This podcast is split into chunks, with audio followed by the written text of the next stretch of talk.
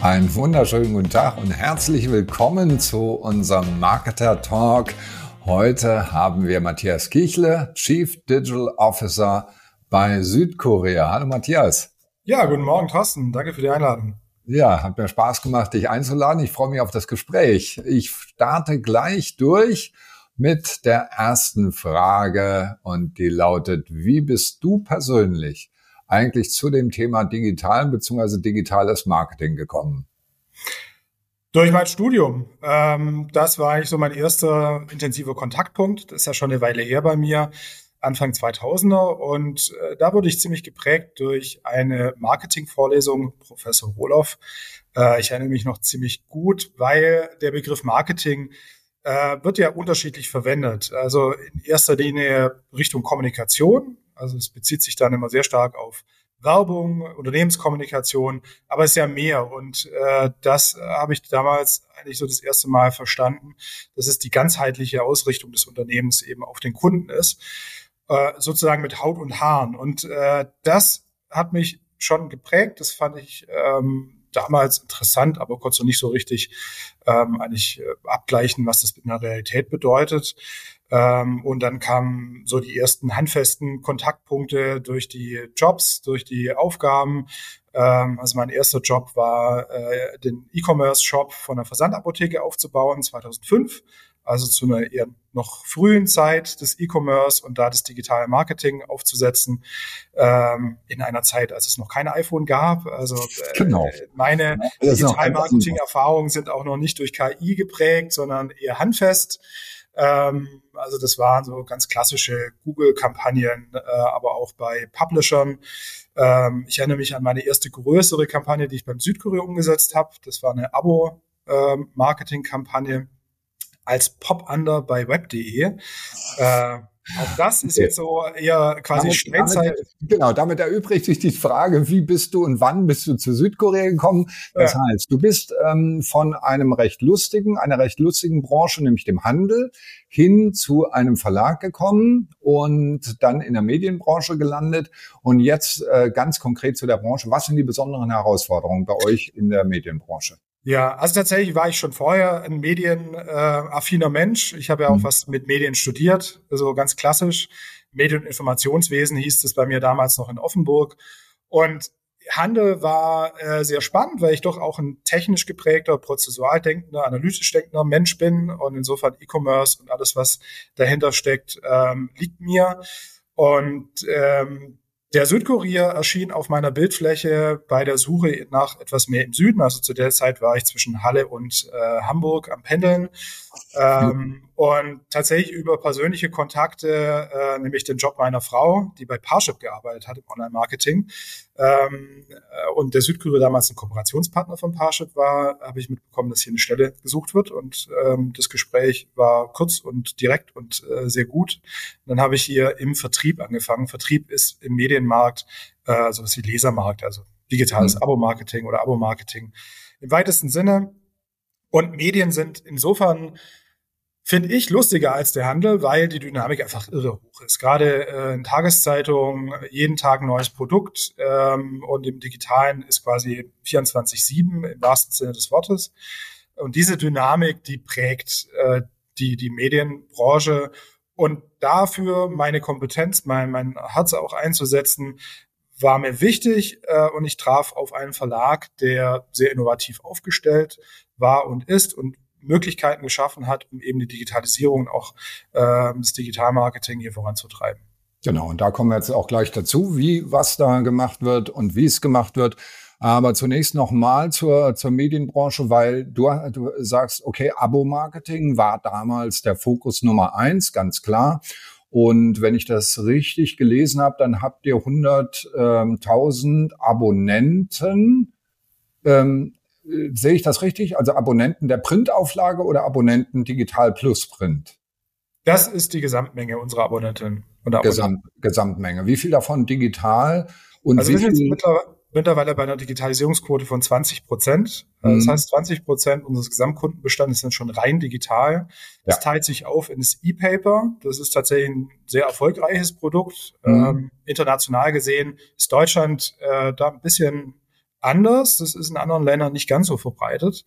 Äh, und eben das ähm, reine Digital-Abo für die Website und die App, wo man dann die Inhalte abrufen kann, also quasi Paper-Content. Ja. In anderen Ländern sagst du, ist es anders. Inwiefern? Also die haben nicht das Paper, sondern die gehen direkt über den Webzugang. Ja, also es gibt praktisch überall E-Paper, aber hm. äh, in Deutschland ist es besonders erfolgreich. Ähm, also da gibt es unterschiedliche Sichtweisen. Ähm, es gibt äh, durchaus Experten, die eben sagen, E-Paper ist so ein bisschen Brückentechnologie oder äh, so Übergangsprodukt ähm, nehmen wir anders wahr. Also es ist tatsächlich äh, als Produkt ähm, eine andere Kategorie, hat einen anderen Wert, ist ja auch ein abgeschlossenes Produkt im Gegensatz zu sozusagen allen Inhalten oder wenn man sagt wie Spotify, ähm, da ist ja alles aufgelöst. Da zählt eigentlich nur noch der einzelne Inhalt und genau. das E-Paper ist so ein abgeschlossenes Produkt, was ähm, durch alle Altersschichten hinweg ähm, bei uns äh, Käufer findet, die sehr zufrieden mit diesem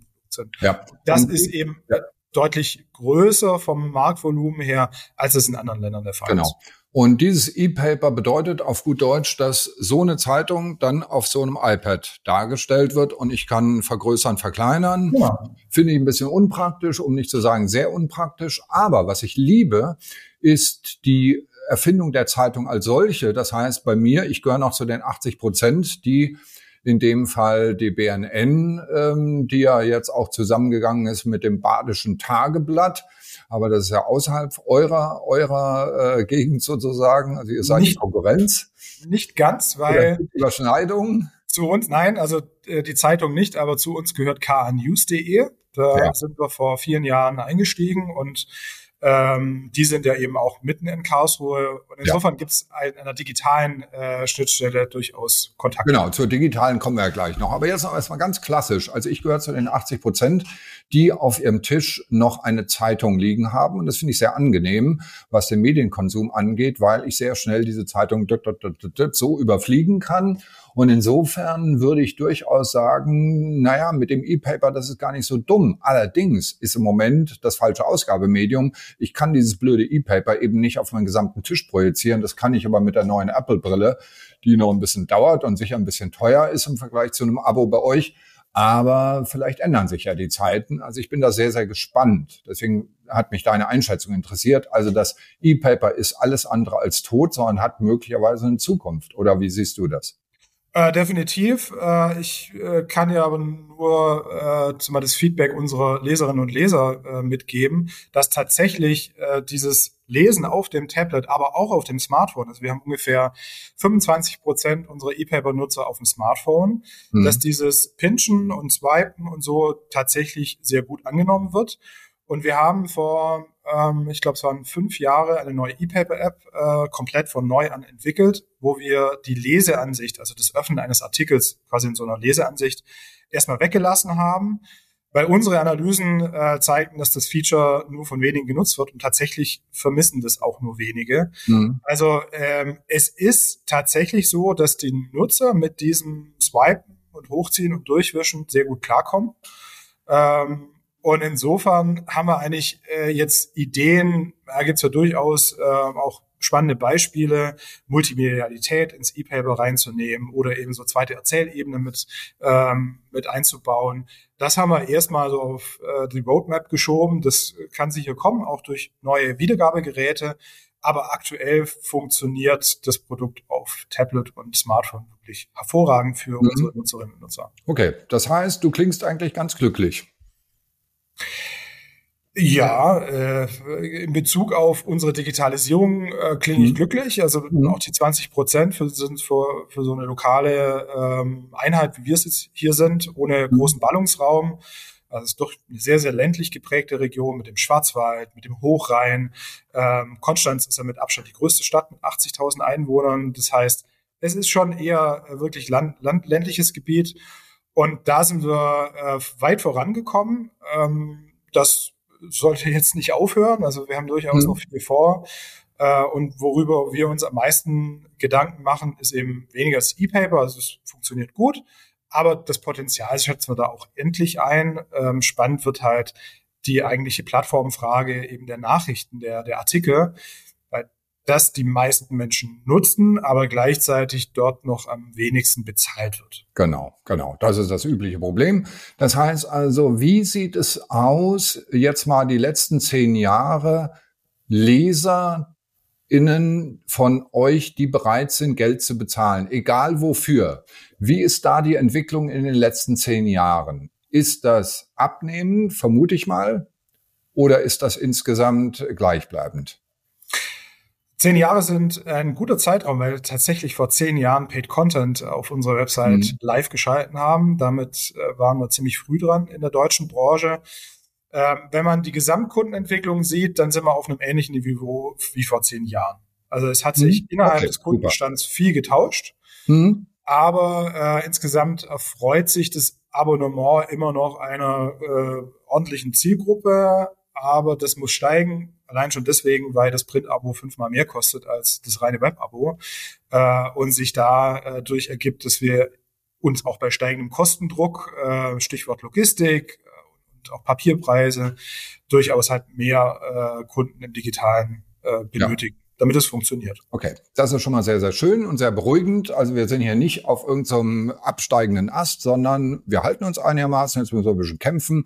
Aber wenn man so innovativ ist, wie ihr das seid, und deswegen freue ich mich jetzt auch besonders, dass ich mit dir rede und nicht mit irgendeinem Vertreter der Medienbranche, sondern mit einem wirklich innovativen Unternehmen, dann besteht da durchaus Chance. Jetzt die Frage, wo kann man denn Geld verdienen oder was sind denn die Angebote?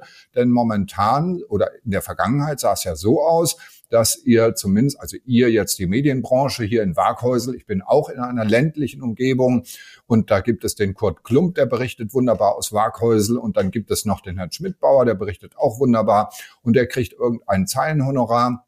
Und damit kann er einigermaßen, geht das, also das System funktioniert. Hat dieses System Zukunft oder bekommt ihr eure News in Zukunft woanders her? Ja, Stichwort äh, dann auch KI oder ähm, Automatisierung. Ähm, das habe ich also wir sind. So weit wollte ich jetzt gar nicht Ja, reden. naja, das ist ja der, der, der nächste Gedanke eigentlich. Ja. Ähm, also tatsächlich sind wir in vielen Bereichen die sogenannte Quelle der Erstinformation. Genau. Äh, heißt, wenn wir diese Information nicht äh, produzieren, dann ist sie nicht verfügbar. Ähm, Deutschland ist, was öffentliche Zugänglichkeit von Informationen angeht, äh, wirklich grauenvoll. Ähm, wir sind sehr geprägt durch Skandinavien. Ähm, einige Exkursionen nach Skandinavien unternommen, weil dort die Medienbranche, sagen wir mal, ein paar Jahre vor unsere transformiert wurde oder sich transformieren musste. Und in Skandinavien sind viele Informationen wirklich jeder, jedermann zugänglich, äh, zum Beispiel Steuerinformationen oder äh, Immobiliengeschäfte. Also gibt es Verzeichnisse, in denen mhm. man sich bedienen kann und äh, nach Lust und Laune entsprechende Inhalte äh, generieren kann. Zum Beispiel, äh, was das teuerste Haus in Waghäusel letzten Monat war, was mhm. verkauft worden ist. Ja. Und in Skandinavien ist das ganze Thema KI, allerdings sprechen die da eher weniger von KI, sondern von Automatisierung, äh, was in den meisten Fällen ja auch treffender ist. Ähm, Inhalte tatsächlich automatisiert erstellt, zum Beispiel solche Immobilienbots, die dann ähm, die Informationen nehmen und daraus Berichte schreiben. Das können wir uns schon vorstellen. Allerdings gibt es eben in Deutschland nicht wirklich viel, auf was wir zurückgreifen könnten im Lokaljournalismus. Und tatsächlich ähm, ist das Nachrichtengeschäft, ähm, sag mal, auch einem Wandel unterzogen. Inhalte, die ich noch aus meiner Jugend aus der Schwäbischen Zeitung kenne, äh, die würden heute im Digitalen überhaupt nicht funktionieren. Also wir sprechen dort von klassischer fand statt Berichterstattung. Also irgendwo mhm. fand etwas statt, man mhm. geht hin und berichtet davon. Das mhm. funktioniert im Digitalen kaum, weil entweder war ich da als Nutzer mhm. bei dieser Veranstaltung oder es interessiert mich nicht. Okay. Ähm, und immer mehr äh, Anbieter ähm, kommunizieren ja selbst. Die bauen ihre eigenen Newsrooms oder dem Lokalen heißt es vielleicht nicht Newsroom, da ist es vielleicht dann Content Marketing Mitarbeiter oder PR Mensch, der eben selbstständig Inhalte über verschiedenste Kanäle verbreitet. Also es braucht nicht mehr die Zeitung, wie es eben früher war, ja. um Informationen äh, zu kanalisieren. Das ist das Gatekeeper Modell. Was unser Weg im Digitalen ist, im Journalismus, ist tatsächlich als journalistische Einheit tätig zu sein und eben zu graben zu recherchieren, den Teppich hochzuheben, Daten zu besorgen, an die man eben als äh, normaler Mensch gar nicht kommt, weil die Behörden sagen, das sage ich euch nicht. Hm. Ähm, also Grundbucheinträge zum Beispiel kriegt man nur mit sehr begründetem Interesse. Das war vor einigen Jahren noch anders. Auskunftsansprüche ähm, kann man als Einzelperson schwer durchsetzen und da wird's für uns spannend. Das ist auch der Kern von unserem Produkt, den wir quasi neu entdecken und der im digitalen Nachfrage generiert.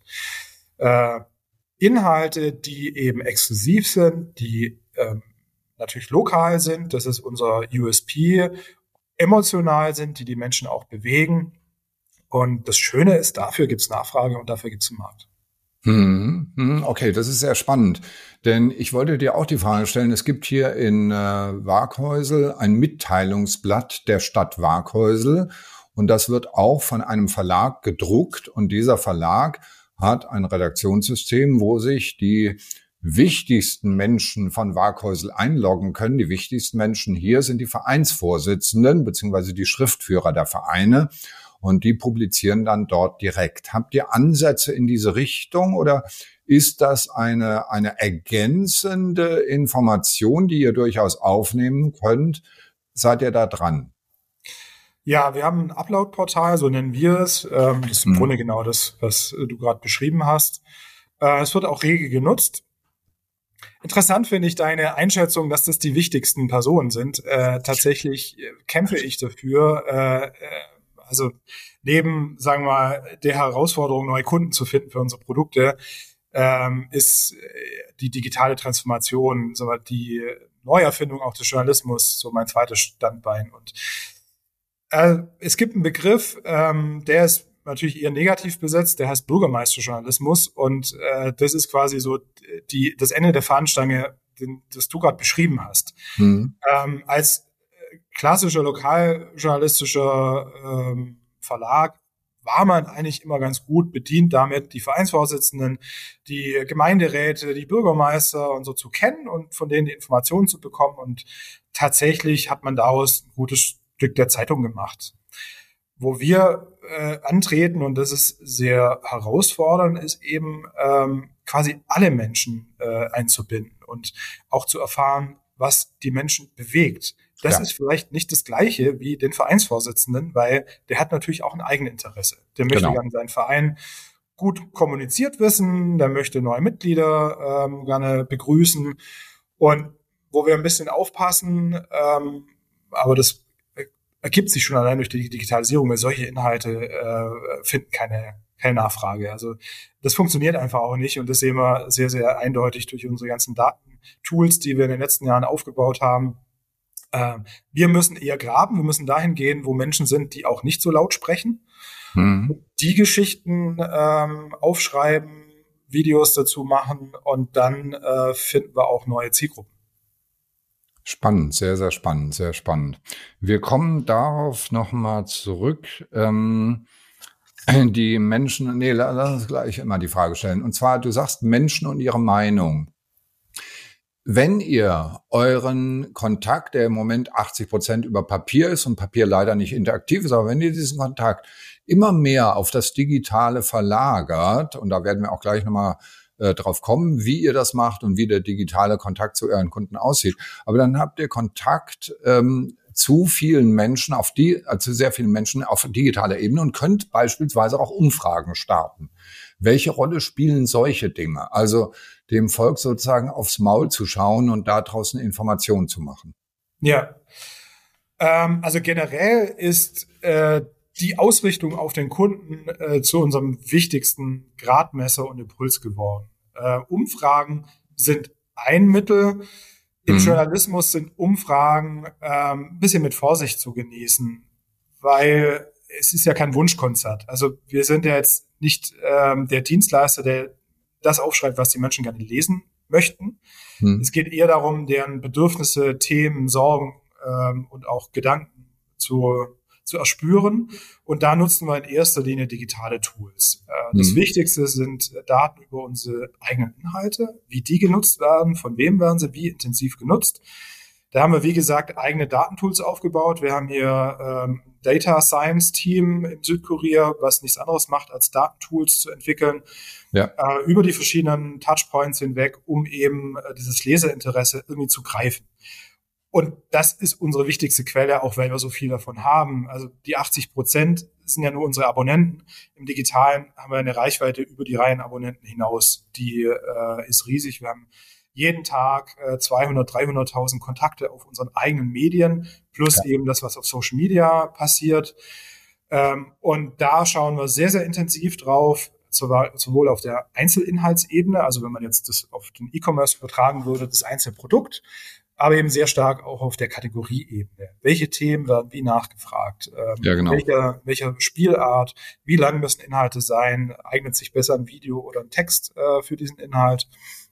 Und versuchen da unseren Reporterinnen und Reportern möglichst ähm, konkrete äh, Handlungsempfehlungen auch mitzugeben. Da sind wir jetzt bei dem Thema Personalisierung. Das heißt, wenn, wenn du sagst Data Science Team, dann könnt ihr zumindest mal Segmente bilden und sagen, also die alten Leute wollen lieber das, die Jungen wollen lieber das oder was auch immer, ja. Wie weit seid ihr da? Welches Potenzial siehst du da in der, in der zielgerichteten Ausspielung von den relevanten, für mich relevanten Informationen? Ja. Also das ist seit Jahren für uns ein äh, Teil unserer Produktlandschaft, dass wir Automatisierung, Personalisierung einsetzen. Ähm, wir machen das in einem Mix. Also die hm. Personalisierung ist im journalistischen Bereich auch kritisch zu sehen. Äh, Stichwort Filterblasen. Also das ist ja in Social Media nicht äh, auf die Spitze getrieben dass ich gar keinen Kontakt mehr habe zu anderen Meinungen, zu anderen Perspektiven. Und einer unserer wesentlichen äh, Grundsätze im Journalismus ist eben möglichst vielfältig über die Gesellschaft zu berichten. Deswegen fahren wir mal einen Mix aus mhm. äh, Inhalten, die wir quasi empfehlen, die wir ins Schaufenster stellen und eben Personalisierungsfunktionen, die äh, in erster Linie tatsächlich auf die Einzelnutzerebene äh, segmentieren, also weniger jetzt Gruppen bilden. Das ist in unserer Datenwelt endlich, also da sehen wir auch die Grenzen auf Social Media. Ich meine, die Tools versprechen mir natürlich eine Wahrheit. Mhm. Ich kann jetzt selektieren, die Best Ager im Schwarzwald, ähm, die mit iPhones äh, surfen und ein Einfamilienhaus haben. So, inwieweit das der Wahrheit entspricht, äh, wage ich mal zu bezweifeln. Ja, natürlich. Wir haben da mhm. durchaus äh, unterschiedliche Erkenntnisse gewonnen. Wir haben auch Tests äh, gemacht, wo wir mit äh, sag mal, simulierten äh, Personen aus unserem Kollegenkreis ähm, äh, in, in die Ad-Server geguckt haben und was die so über die Menschen dann äh, herausbekommen haben. Die Trefferquote war 50 Prozent. Also eigentlich kann man es vergessen. Ja, ja. Ähm, und wir gehen tatsächlich bei unseren Anwendungen, also zum Beispiel personalisierte Inhalteempfehlungen auf der Startseite, die wir schon seit äh, Jahren fahren, äh, auf die Einzelnutzerebene. Und mhm. das funktioniert gut. Ähm, das funktioniert zum Teil besser als die Auswahl der Journalistinnen, äh, weil sie eben mehr kann. Also ich habe die Chance ja. eben äh, auf diese Interessen dann ähm, einzugehen, aber das wird aus unserer Sicht nie zu 100 Prozent Personalisierung führen. Mhm. Ist auch nicht gewollt. Es gibt durchaus auch Umfragen, äh, nicht von uns, sondern übergreifend, wie, wie stark personalisiert möchten Menschen Inhalte konsumieren, ähm, wo es äh, nicht klar ist, dass 100 Prozent eigentlich äh, das Ende sein soll, ja. sondern eher so eine Mischung. Ja, ja, ja. Bevor wir jetzt zu der Personalisierung von Anzeigen kommen, noch eine ganz andere Frage die Social Networks, äh, mit denen muss man uns vergleichen. Ja? Also ganz viel Mediennutzungszeit geht leider in die Social Networks. Sie ging früher in, in äh, klassische Medien. Und diese Social Networks haben Kommentarfunktionen, haben Kommentare, haben Likes und so weiter. Welche Rolle spielt das bei euch und welche Rolle spielt bei euch User-Generated Content? Ich meine jetzt nicht einzelne Artikel jetzt, was wir eben hatten, sondern wirklich Unterartikel, also Diskussionen unterhalb von Artikeln von euch. Ähm, grundsätzlich äh, sind wir eben auf der Suche nach möglichst viel Kundenfeedback und da ist alles relevant. Ähm, wir haben tatsächlich die Kommentarfunktion auf Südkorea Online vor Jahren schon abgeschaltet, weil mhm. wir und auch, das ist ja ein Trend, den auch andere Medienangebote ähm, vollzogen haben, es nicht geschafft haben, eine offene ähm, ja. Debattenkultur zu herzustellen. Ja. Ähm, also es ist, es gleitet oft ab und einige wenige bestimmen dann den Diskurs und das liegt wiederum dann eben nicht in unserem Interesse, ähm, ist uns auch von anderen Nutzern ähm, als Schwäche ausgelegt worden oder als Fehler. Weil am Ende kann man natürlich sagen, das ist ein Kommentarbereich und das ist nicht unsere Meinung, aber da drüber steht Südkorea oder Zeit.de oder was auch immer. Man kann sich ja. nicht ganz davon distanzieren. Ja. Insofern ähm, sind wir da tatsächlich äh, an der Stelle nicht glücklich, wie wir eigentlich diesen, diesen Austausch zwischen Leserinnen und uns organisieren. Ähm, weil das sind immer so Bruchstücke. Also man hat dann da bei TikTok die drei Meinungen und bei Facebook die äh, vier und da ein paar Likes und hier mal ein Kommentar und dann noch ein Leserbrief äh, oder eine E-Mail, die uns erreicht und auch das Gespräch, was wir persönlich haben mit den Menschen da draußen. Daraus so eine Stimmung irgendwie zu, zusammenzubringen, ist dann eigentlich das, was wir in Redaktionskonferenzen versuchen, um eben auch möglichst divers ähm, eine Einschätzung zu bringen und nicht uns leiten zu lassen von zwei Facebook-Kommentaren. Mm, mm, okay, gut. Sehr gut. Ähm, aber das heißt im Prinzip, die, die Social-Media-Funktionen bei euch, im Moment habt ihr die abgeschrieben, aber das heißt nicht, dass die für alle Ewigkeit abgeschrieben bleiben, sondern das könnte durchaus ein Modell auch sein. Ähm, ja, Social Media ist, äh, hat sich gewandelt in unserer Plattformarchitektur. Ähm, Social Media hat sich auch insgesamt gewandelt, weil es deutlich mehr Inhalte auf den Plattformen gibt mittlerweile. Also die mhm. Social Media Plattformen versuchen ja auch äh, ihre Walls hochzuziehen und Nutzer nicht mehr woanders hinzuschicken. Das sieht man eigentlich ganz schön äh, einfach in deren Architektur, während Facebook noch in erster Linie ein, ein Linkportal war. Also man konnte zwar mhm. Fotos schon hochladen, aber in erster Linie wurden da Links geteilt zu anderen Webseiten äh, ist es bei Insta schon schwieriger. Da muss man dann den Umweg über die Bio nehmen. Und bei TikTok geht es eigentlich fast gar nicht mehr. Äh, das heißt, die Plattformen versuchen, niemanden mehr rauszulassen. Und genau. das bedeutet für uns, dass wir mit der Art, wie wir früher Social Media betrieben haben, nämlich hauptsächlich Links zu posten, an Grenzen stoßen und ähm, setzt uns doppelt unter Stress. Also erstens ähm, sag mal, ver verändern sich ja die Medien an und für sich in diesen Social Media Plattformen. Video ist bei TikTok das einzige, was es an mhm, genau. Medienformen genau. gibt, während mhm. alle anderen Plattformen eher so eine, so eine Mischung fahren. Und Video ist für uns mittlerweile ein äh, Standbein. Also wir haben äh, durchaus ein buntes Videoprogramm äh, mhm. auf unserer Website. Aber das ist natürlich Teil von unserem Geschäftsmodell, nämlich des Abos. Und wenn wir jetzt anfangen, Videos auf TikTok komplett zu teilen, dann haben wir ein Finanzierungsproblem, weil da hm. bietet uns TikTok ja, gar keine ja. Möglichkeiten an. Ja, genau. So, und damit sind wir beim Thema Finanzierung. Das heißt, wie finanziert er den ganzen Laden? Früher über, war der Schwerpunkt Abogebühren und ein bisschen Anzeigen. Und wie sieht das momentan aus und welche ähm, welche Erlösquellen habt ihr da? Also in dem Dreieck zwischen einerseits Nutzern, die bezahlen und andererseits äh, klassischen Anzeigenkunden, die Anzeigen bezahlen und drittens eben die diversen Rubriken anzeigen. Ja. Ähm, tatsächlich ist es so, dass das Verhältnis zwischen Anzeigenerlösen und äh, Aboerlösen eher 50-50 war in der jüngeren mhm. Vergangenheit. Also ich kann es jetzt ja 18 Jahre überblicken. Mhm. Ähm, da kommen wir her und das verschiebt sich sehr eindeutig Richtung Abo. Erlöse. Also das ist definitiv äh, der Weg der Zukunft. Da muss man einfach auch nur auf die Großen schauen. Also die New York Times macht, glaube ich, mittlerweile 80 Prozent ihrer Erlöse über Abo-Erlöse ähm, in diverser Form. Also das ist eher dann unser Weg, dass wir schauen, neben dem klassischen Inhalte-Abo, ob es vielleicht auch noch weitere Chancen gibt. Die New York Times hat ein Rezept-Abo, hat ein Kreuzworträtsel-Abo. Ähm, sowas ist spannend, also in andere Medien- oder Inhalteformen auch zu denken. Mhm. Ähm, der Anzeigenbereich ist, sagen wir, einer äh, extremen Transformation unterlegen. Die Rubrikenmärkte sind bis auf Jobs ähm, eigentlich weg bei den großen Plattformen. Jobs ist was, was äh, lokal, regional sehr ja. gut funktioniert. Ähm, da hatten wir auch recht früh die Chancen erkannt und ein eigenes Portal aufgebaut, was auch sehr unabhängig von der Zeitungsmarke funktioniert. Das heißt Jobs im Südwesten und mhm. ähm, widerspiegelt auch eher äh, die Lebenswirklichkeit, weil die Menschen orientieren sich ja nicht an unseren Zeitungsgebieten, sondern eher an anderen regionalen Aspekten und da ist Südwesten eigentlich für uns ein, äh, ein, ein guter Name gewesen und ähm, das äh, ist als Geschäftsmodell sehr gut, ist aber auch eher ein altes Geschäftsmodell. Also, Mhm. Hat früher als Zeitung funktioniert, heute ist es das Digitale.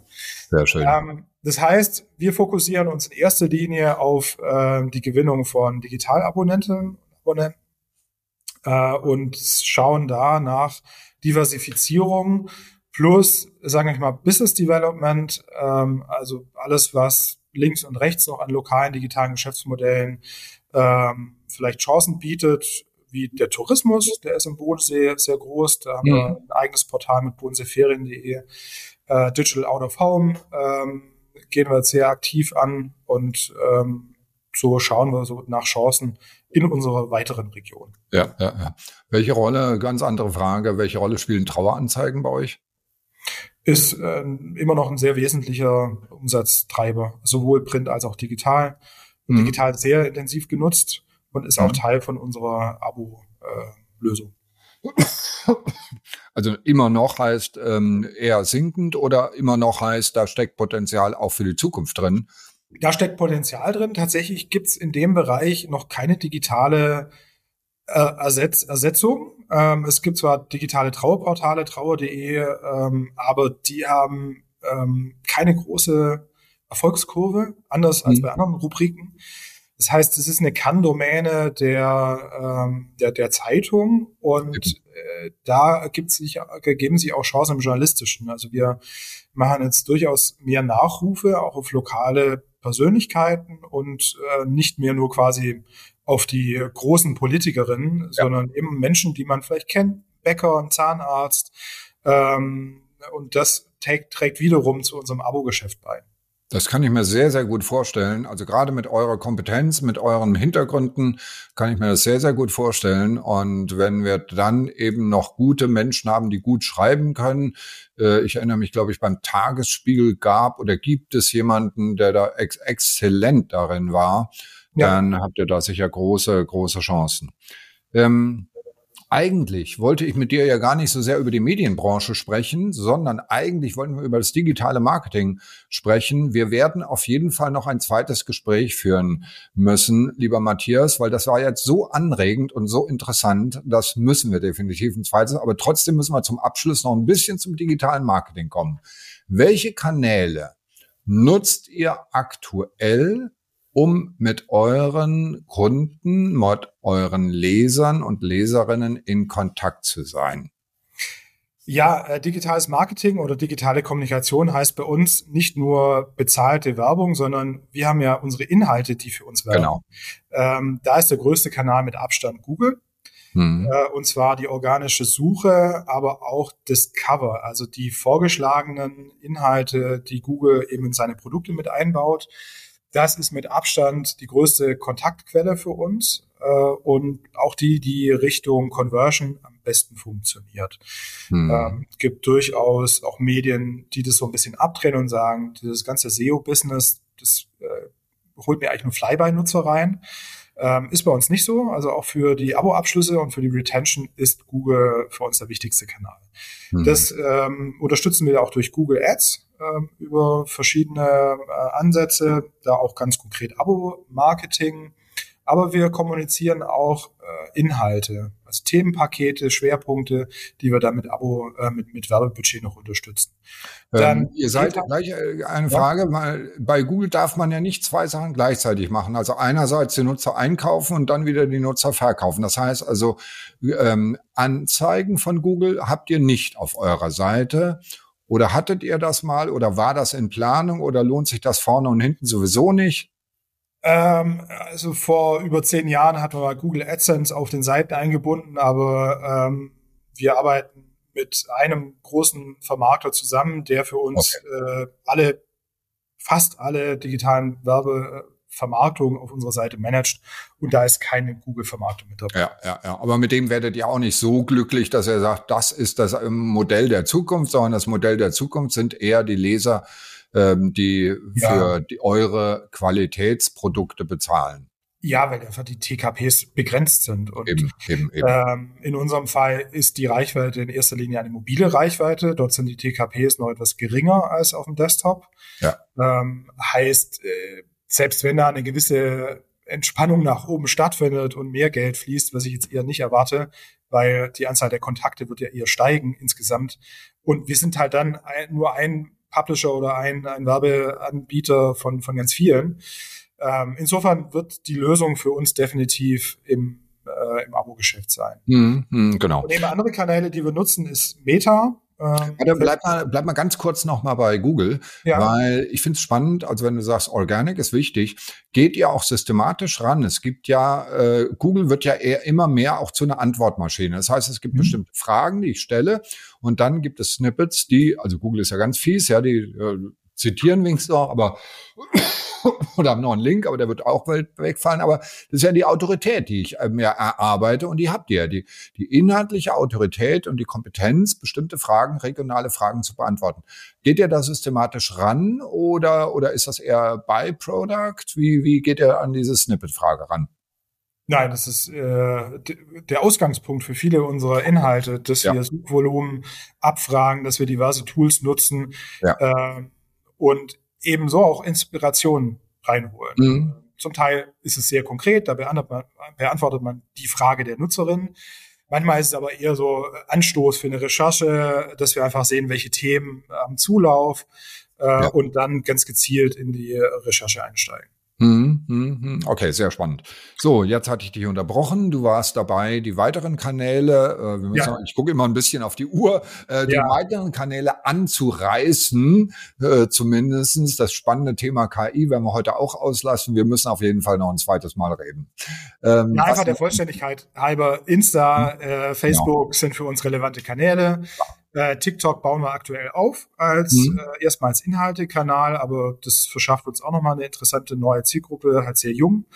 Äh, und dann ausgewählte andere Partner, mit denen wir vor allem lokales Targeting machen können. Das ist ein Limit äh, bei vielen Plattformen, die Werbevermarktung anbieten.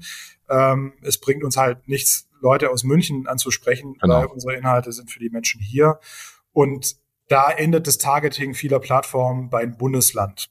So, und das ist selbst für uns schon eigentlich viel zu groß. Seit wir eben mit Baden-Württemberg vereinigt sind, genau, da klappt das ja. nicht mehr. Baden gibt's nicht mehr. Ähm, ja, wunderbar, dann haben wir die Sachen schon mal durch. Jetzt ähm, scheue ich mich natürlich ein bisschen, die Frage KI anzusprechen. Das ist wahrscheinlich bei uns beiden, so wie dieses Gespräch hier verlaufen ist, könnten wir da wieder nur ein ganzes Gespräch nur über das Thema KI führen. Mhm. Ähm, ich frage mal konkreter. Wo sind konkrete Punkte, wo ihr Mitarbeiter enabled und denen aktiv sagt, also Mitarbeiter und Journalisten und andere, wo ihr sagt, bitte nutzt das mal, das ist für euch gut, damit eure Arbeit besser wird? Mhm. Ähm, also das kann man so auf drei Bereiche aufteilen. Inhalte Generierung, äh, also tatsächlich die Maschinen einzusetzen, um Inhalte zu erstellen. Das mhm. funktioniert sehr gut bei Bildinhalten. Ja. Es funktioniert schon okay bei Texten mit allen Aspekten, die wir jetzt, glaube ich, nicht vertiefen müssen. Auch Halluzination und das ist natürlich für journalistische Arbeit extrem äh, kritisch. Ähm, aber das sind ganz gezielt Recherche und Produktionsunterstützung. Dann der zweite Punkt ist, Arbeitsorganisation zu unterstützen, effizienteres Arbeiten zu ermöglichen. Wir arbeiten jeden Tag mit 600, 700 verschiedenen Inhalteelementen. Mhm. Äh, und äh, da geht es zum Beispiel darum, Textlängen zu, äh, zu, zu ändern. Also äh, große Text online, kleinere Text print. Ja. Dabei KI einzusetzen, äh, um Editierungsvorgänge zu unterstützen. Ähm, das ist ein Ansatzpunkt, ein ganz konkreter. Und das dritte ist eben äh, in der Ausspielung von Inhalten. Das ist der Bereich, der am weitesten entwickelt ist, weil es ja auch schon vor diesem aktuellen KI-Hype äh, eben schon diverse Anbieter im Medienbereich gibt, die KI einsetzen. Zum Beispiel Retresco, das ist ein deutscher Anbieter, der schon seit Jahren automatisierte, KI-unterstützte NLP-Modelle eben einsetzt, äh, zum Beispiel zur Erstellung auch von Fußballinhalten auf Basis von Ergebnisdaten. Mhm. Das sind Anwendungen, die wir eben äh, schon seit längerer Zeit im Einsatz haben. Mhm, mhm. Okay, wie gesagt, da könnte man wahrscheinlich über die Einzelaspekte noch eine, mhm. mindestens noch mal eine halbe Stunde reden, aber so langsam müssen wir jetzt zum Punkt kommen. Ähm, ich äh, stell dir mal die letzte Frage. Wo glaubst du, geht es mit der Medienbranche und der Digitalisierung hin? Also im Moment dümpelt es seit zehn Jahren vor sich hin, aber ihr habt eben diese Kompetenz, dass ihr kompetent seid, ihr seid eine natürliche Autorität, die Medien. Und wo glaubst du, geht das in Zukunft hin? Ja, das ist die Glaskugel. Ähm, hm. Also digital heißt 01. Und das habe ich über die letzten Jahre zum Teil ja auch schmerzhaft lernen müssen. Es gibt eigentlich fast nur, nur einen, der gewinnt. Und das führt dazu, dass man sich auf einen USP, auf eine Spitze konzentriert. Ähm, Verlage, Lokalverlage, die haben ja alles Mögliche gemacht. Wir haben jetzt auch ein paar Themen gesprochen, Traueranzeigen und äh, Jobs und äh, Journalismus und dies und das. Ähm, ich glaube, die Digitalisierung wird uns automatisch zum Kern führen, der heißt Journalismus. Und das nach vorne zu stellen, sich darauf zu konzentrieren, mit Haut und Haaren, sich diesem Geschäftsmodell zu verschreiben. Und ich glaube, dass es dafür genügend Geschäftsmodellansätze gibt. Ob der Verlag dann in zehn Jahren noch so aussieht wie heute, das kann ich jetzt nicht voraussehen, aber der Journalismus, der hat eine Zukunft und auf den werden wir uns konzentrieren.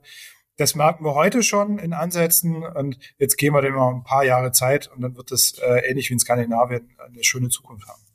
Matthias, herzlichen Dank für dieses wunderbare Schlusswort und für dieses sehr, sehr anregende, informative Interview. Dankeschön. Gerne. Vielen Dank.